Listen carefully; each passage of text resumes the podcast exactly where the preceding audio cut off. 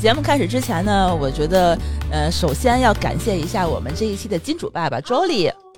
然后常听播客的朋友可能都听说这个品牌吧，它是一个为年轻女性专门设计的一个葡萄酒的品牌。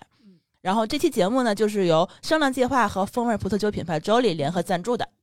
我们有金主喽！啊，谢谢金主爸爸，。哦嗯，也正好借这个聊酒的这个机会，我是觉得有一些话其实也是蓄谋已久的时刻才能说出来的，嗯呃，想要喝个酒聊聊天儿放松一下，然后才能够呃去进入状态。对对对对对，就像我们这次要录音的这个主题一样，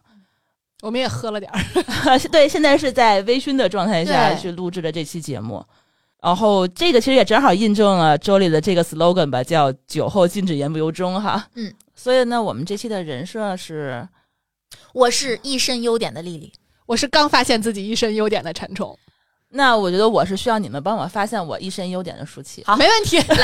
开始。这一期是坦白局、开放局、坦诚局，你觉得你是坦诚局？我不这么认为，我帮你坦诚，我是们挑战人生的一个局。呃挑战自己，然后我们是帮你直面自己的，直面自己有多优秀。对，多优秀。嗯，因为这件事情从来没有人直面的跟我说过。没事儿，我们俩说嗯，从今天开始，嗯，以后谁见到你都得夸你，嗯或者他们不夸你，你自己也知道自己有多牛逼。嗯，哎，但是你啊，长这么大，你想没想过谁会当着你的面儿夸你？丽丽，你特别厉害，有特别吗多，特别多。他就是我只是不爱反馈，就是我听了之后我会有点不自在，但是我知道他没说错，不是在微信上，不或是者就是是当面说。就是面面对面的告诉你，丽丽，我觉得你好好看哦。他经常说，真的吗？啊，不是说我好看啊，他就说什么跟偶像录音。上次我们采访的时候，他就这么说的，然后我还会说，丽丽是我心中、呃、老婆的对完美老婆的形象。啊，我都欣然接受。你说的话真的是真心的，就是对呀、他非常擅长夸人，但是我觉得他没有我擅长夸自己。对我刚经过过你这个阶段，就哦是开始认识到自己是很优秀的，然后开始夸自己。嗯，我是一直觉得自己特别棒，但是我不爱夸别人，我也不爱夸自己。那你为什么不夸别人，只夸自己呢？我不太会说这种场面话，就是 让你你看啊，你潜移默化的会觉得这是场面话。嗯，对，那别人夸你的时候，你会觉得他是场面话吗？我会，呃，所以你并不觉得他是我认同他说的话，但我觉得是场面话。我澄清一下，不是，嗯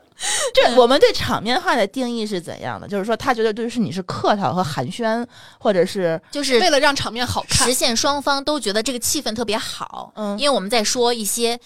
积极的话，嗯嗯，不不是在贬损对方，嗯，因为我们确实有一些损友，嗯见面就哇又胖了，就那种我是特别讨厌的，这种是生活里头经常发生的。以互相嫌弃来维持友谊。，对我不是很喜欢这样，就像我们不喜欢刀子嘴豆腐心一样，嗯这是一个道理。嗯，我觉得我就是被这个刀子嘴豆腐心给伤害过的人，所以嗯我才特别注意，我不要用言语去，不管有意还是无意去伤害别人。其实我们去年我跟 C 哥就常谈过一次，就是我们要正向表达，嗯自己对对方的喜欢。比如说这样东西，我买给我们家一个长辈，如果我长辈嘴上嫌弃说你买这个干嘛，我就会非常不高兴，因为我知道你喜欢，你喜欢你就说你喜欢，就是正向表达。所以我们就越来越在呃生活中或者日常的表达中，就是训练自己去回避刀子嘴豆腐心。对你就会觉得你的好心总是，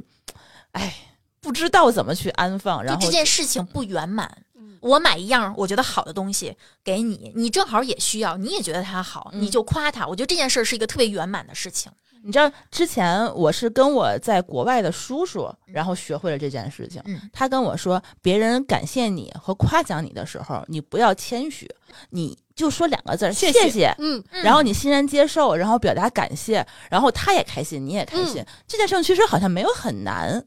但是我们从小到大没有人教过我们。对，，是的，对，你知道昨天我听了一个播客，就是说他是在国外被求婚的。嗯，当时我听了之后，我就感觉突然觉得当众求婚没有那么惨，是因为什么呢？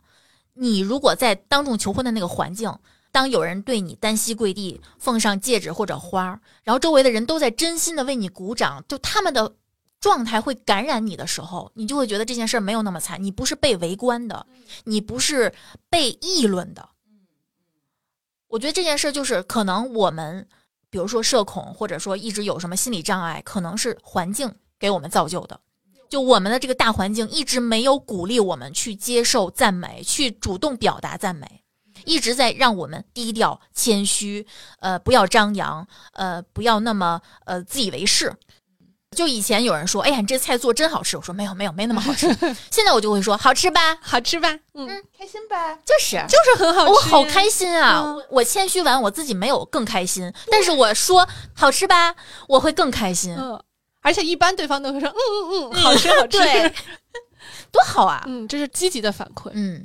我觉得我就一直是你刚才所说的那个状态，嗯因为从小吧，我是理科生，嗯然后呢，工作和上学，其实旁边周围大部分都是男生，嗯嗯，他们其实会有一些潜移默化的说，你这个女生，嗯、太张扬，或者太吵，或者是话太多，你身处的这个大环境确实对你建立自信不是特别有帮助。嗯，我们本来这期录音想聊一个别的话题，嗯我们也在群里预告过，但是那天我突然在豆瓣上看到一个帖子，叫“我在用追星的方式追自己”。我当时看了之后觉得，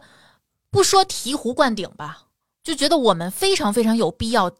训练自己来这么一次。我们需要有这样的能力，对，嗯我觉得那张帖子你是不是为我准备的？有一点点啦，真的吗？嗯我还没看完啊，但是我是觉得你在训练我，你在潜移默化的告诉我，这是这身上好像应该是我们应该注意的。对我们不说太细，就是说有那么几点，就是你要对自己的优点加以追捧。嗯嗯，就是像你对你的 idol 一样去爱自己。嗯，你在你的眼里，你的 idol 可能浑身都是优点，就是他的缺点你都能给他美化。为什么你不能对自己这样？然后要做自己的事业粉儿，嗯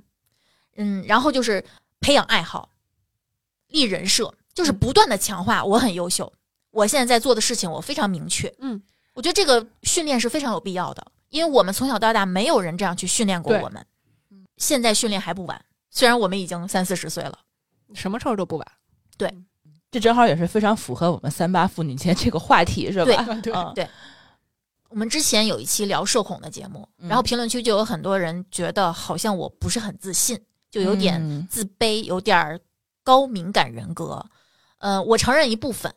因为我觉得这个世界需要敏感的人，但是自卑我不是很承认，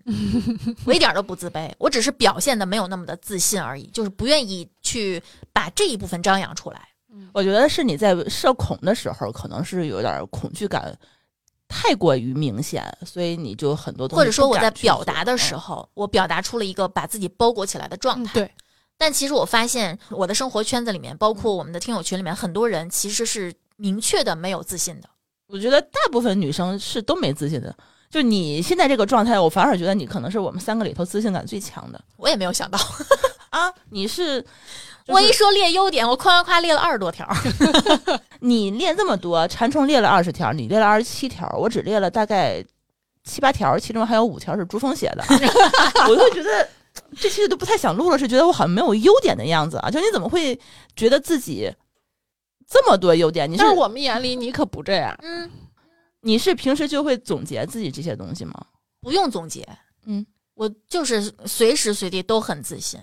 我只是不表现出来，我有自信。我可以跟大家说一说我身上都有什么优点。行啊，行啊可以我可啊，以 咱咱仨一起说啊，来，